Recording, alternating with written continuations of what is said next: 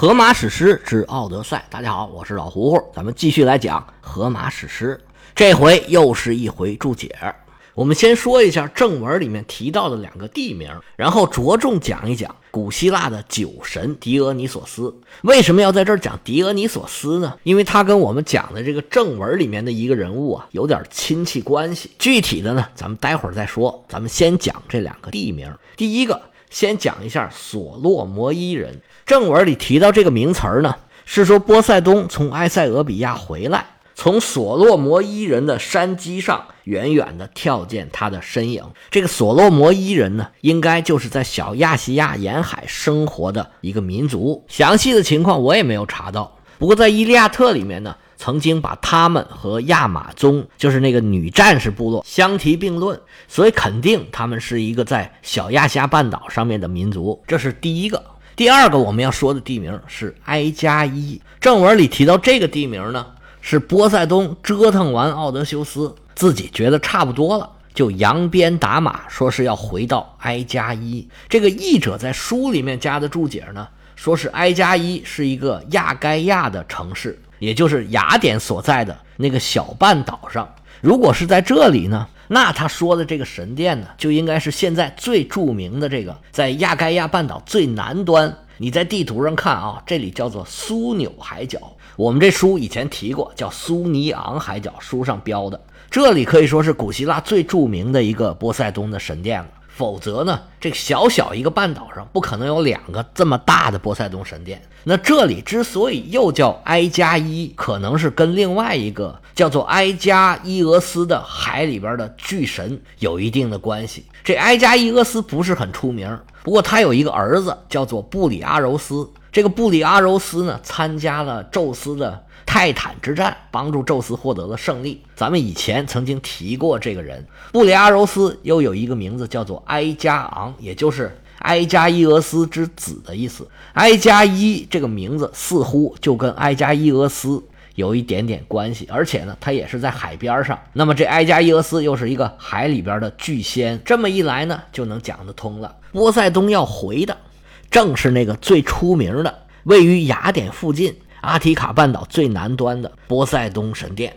其实叫这个地名的呢还不止一处。现在在希腊的北部，古代马其顿的首都就叫埃加伊。那个时候呢是在亚历山大之前，到后来呢亚历山大的父亲就把首都移到了佩拉，而亚历山大的王室祖坟他就在埃加伊。亚历山大去世以后，本来是想把他的尸体葬回埃加伊的，结果呢被托勒密给偷走了。想知道这里面具体的细节，可以听听我讲的《帝国的碎片之亚历山大接者战争》。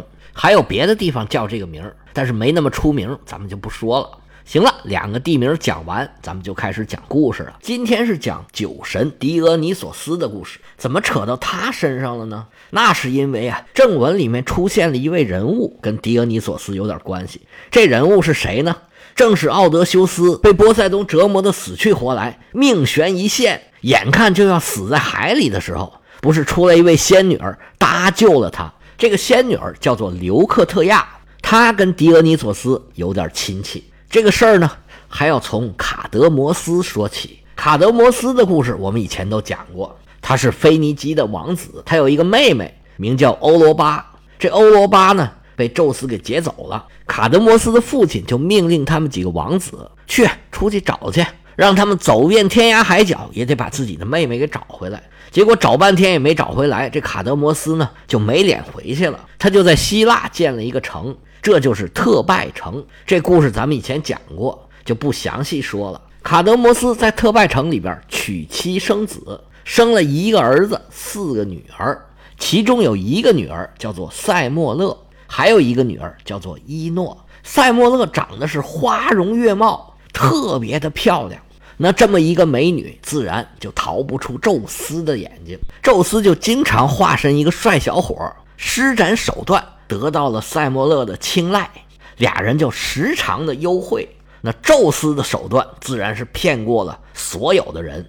那这么一来二去，塞莫勒就怀上了宙斯的孩子了。看见塞莫勒怀孕了，宙斯也很高兴啊，说这孩子将来是一定很有出息。你好好养胎，而且我要给你一个好玩意儿。说着话就从嘴里呃吐出来一个东西，趁着赛莫勒没注意，咕咚塞到他嘴里，然后一拍一顶，赛莫勒呃就给咽下去了。这东西是什么呢？正是酒神狄俄尼索斯他的前生。那位说，怎么希腊神话里面还有这种轮回转世的吗？这个啊，希腊神话可以说是吸收了很多各地的文化特色，什么可能都有点，非常的不稳定。狄俄尼索斯的前生是一个头上长角的小龙人儿，名字叫做扎格瑞俄斯，也叫扎格瑞俄斯，也叫扎格柔斯，又被称作角神，头上长角的那个角。他是谁生的呢？是冥后帕尔塞福涅所生，不过那个时候他还不是冥后呢。帕尔塞福涅是宙斯和农神德莫特尔所生。随着帕尔塞福涅是越长越大，越长越漂亮，德莫特尔就越来越紧张。他怕什么呢？他就是怕宙斯这老不要脸的。这帕尔塞福涅不是宙斯自己的女儿吗？嗨，宙斯可不管那个。德莫特尔为了躲着宙斯，特意把女儿藏到了一个山洞里头。但是这东西你能瞒得过谁？能瞒得过宙斯吗？宙斯当时啊，就化身一条龙。这跟中国这龙可不一样啊，是西方那种长角、带翅膀、会喷火的龙，跟中国这龙啊完全是两码事实际上，我觉得这个译法就很成问题。所以现在有很多人啊，主张把中国这个龙啊直接译成龙。L O O N 或者 L O N G，不要译成 dragon。中国这个祥瑞的龙跟外国那个邪恶的 dragon 其实是完全不一样的，完全是两码事儿。以前这种把他们两种东西掺和到一块儿啊，实际上是一种非常大的错误。不过还是约定俗成，我们还是只能这么叫。宙斯变成一个龙，跟帕尔塞福涅结合，就生下了一个头上长角的小神仙。宙斯一看这小神仙，哎呀，太可爱了，就把他抱回了奥林匹斯山。这小孩越长越大，到处爬，爬上了宙斯的宝座，拿着宙斯这些东西啊玩玩这个，碰碰那个，还煞有介事的挥舞着宙斯的那个闪电。宙斯一看，哎呀，这太可爱了，越看越好玩，甚至有心让他继承自己的王位。看着这个小人在自己眼前爬来爬去，这赫拉心里可不是个滋味赫拉心里面琢磨：“你个小崽子，我早晚要收拾你。”赫拉绞尽脑汁儿，噔，最后想出一个办法。当时啊，还正处于泰坦之战的阶段，赫拉就故意走漏消息给这些泰坦巨神，让他们绑架宙斯的这个小儿子。毕竟是小小一个小孩儿，他啥也不懂，还是很好收拾的。结果这些泰坦神呢，还真听话，他们就想尽各种办法来引诱这个小孩儿。他们开始用各种各样的玩具，什么拨浪鼓啊、响板呢。这小孩儿啊，他会变，变成各种各样的形状，始终没有被抓住。后来这些泰坦神想了一个办法，他们拿了一面镜子放在了这个扎格瑞俄斯的面前。这个小神仙一看，哟，里边怎么有个小孩啊？哎，我往这边，他也往这边；我往那边，他也往那边。这太好玩了。于是啊，就玩这镜子，越玩越着迷。这些泰坦神啊，抓住这个机会，咔哧就把这小孩给拿下了。那泰坦神都是力大无比，抓住小孩三下五除二就把他给撕烂了，然后放在火上烤，最后咔哧咔哧全都给吃了。这时候，智慧女神雅典娜把这个小孩的心脏给抢出来了。装在一个小盒子里，宙斯一看，哎呀，好心疼啊，就把他这个小宝贝儿的心呢，直接塞嘴里就给咽下去了。在宙斯的身体里保存了他儿子的这个心智。宙斯给赛莫勒吃的正是小神仙的这个心智，也就是说，宙斯和冥后帕尔塞福涅生的这个孩子将会要转世。赛莫勒被宙斯这举动吓了一跳，说：“你这是要干嘛？”宙斯就告诉他：“我呀是众神之王，我是宙斯。我现在给你吃这东西啊，是灵丹妙药，能保证你所生的这个孩子将来有大出息。这古代人他不知道啊，各个系统之间呢，它不是连着的。你放嘴里吃了，它并不能生出来。不过这神话是这么说的，咱也不用追究了。”赛莫勒一听对方是宙斯，哎呀，非常的兴奋呢，太开心了，我能跟宙斯在一起呢，太好了。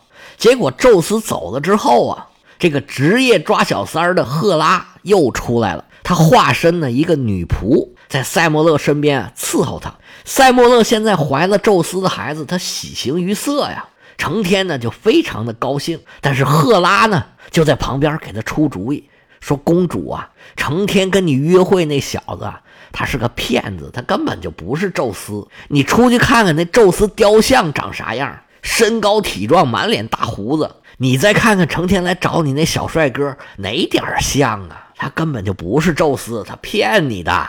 这人就是这样啊。”他这疑心一上来呀，他就越琢磨越怀疑。塞莫勒一听赫拉这么说，他就开始琢磨：对呀，这宙斯是这样吗？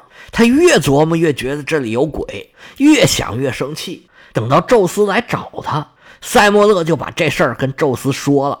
宙斯说：“天地良心呐，我就是宙斯啊！你看我这又好色又不要脸的样儿不像是宙斯吗？”当然，宙斯不是这么说的了。他就想了各种办法证明我就是宙斯，但是塞莫勒他就是不信。宙斯最后啊，终于把实话跟他说了：“说我呀，只要一现原形，马上就是电闪雷鸣。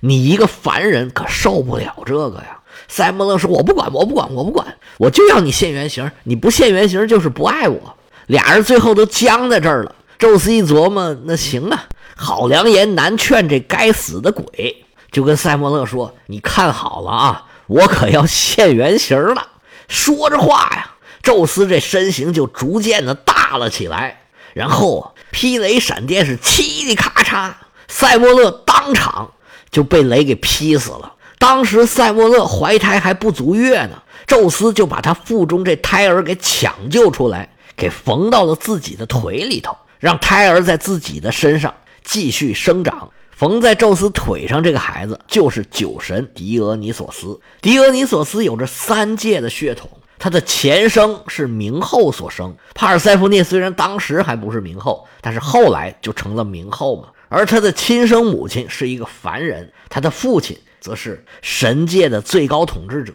所以这个酒啊，它既能让人通神，也能让人享受凡间的乐趣，同时也有着很多这个阴间的味道。宙斯把孩子养在腿上，自然是非常的不方便。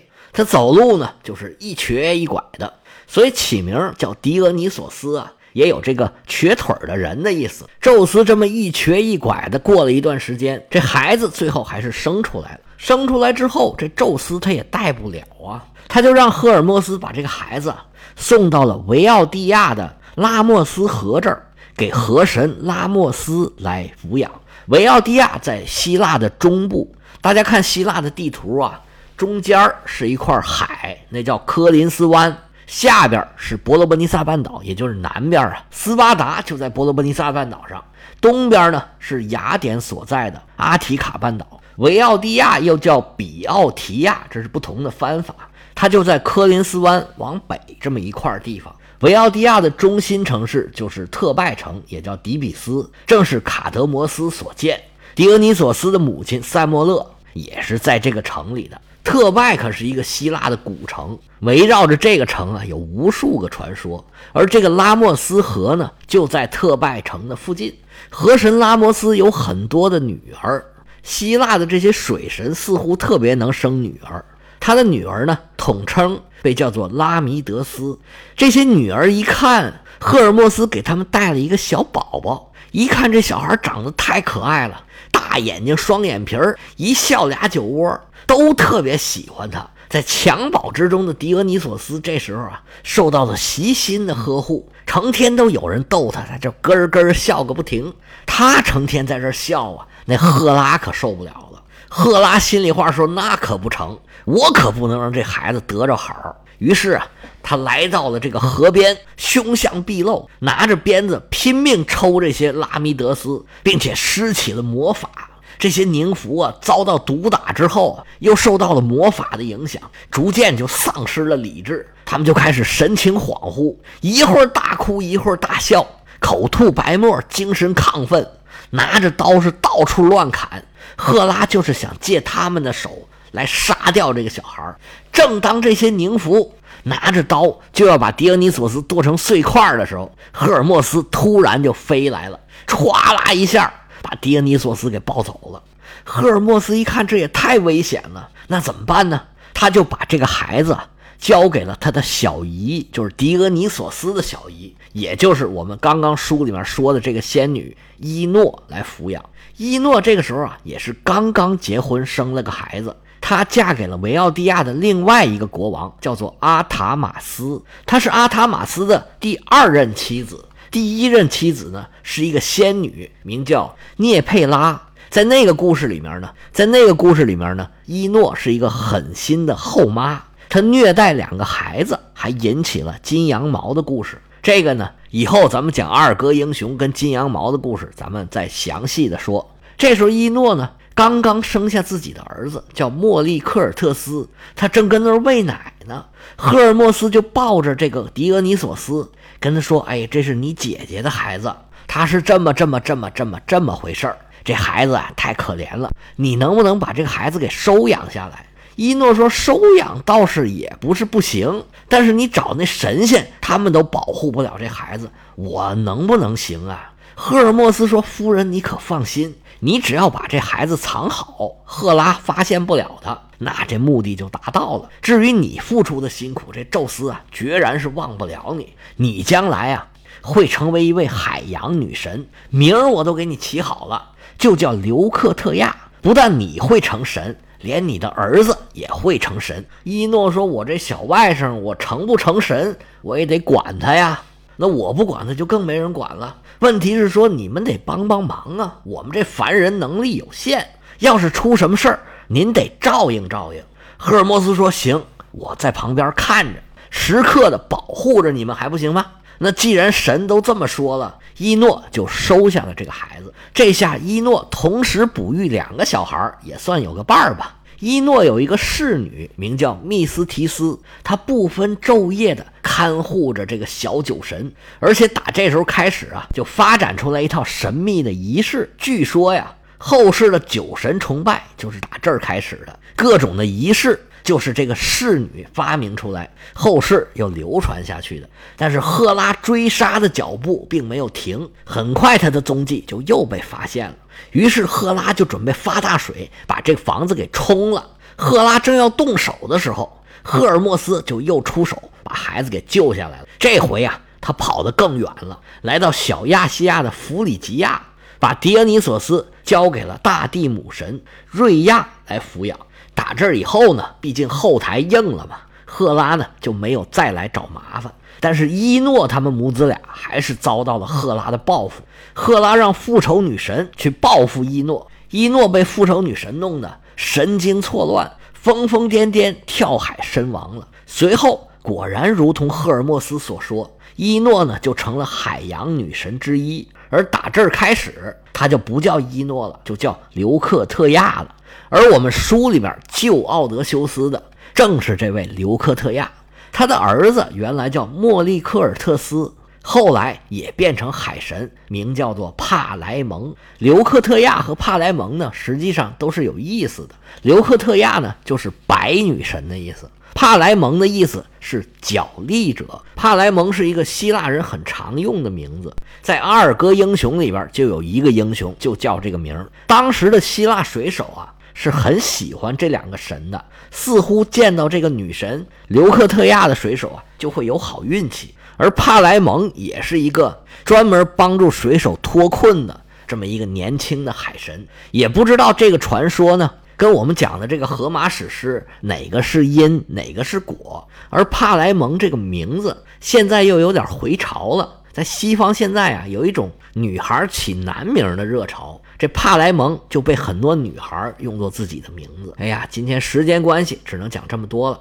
狄俄尼索斯的故事其实很多很多很多，以后有机会咱们再重新整理整理，再讲讲他的这些女朋友还有后代，看对机会吧。行了，今天就讲到这儿，我们下回接着说。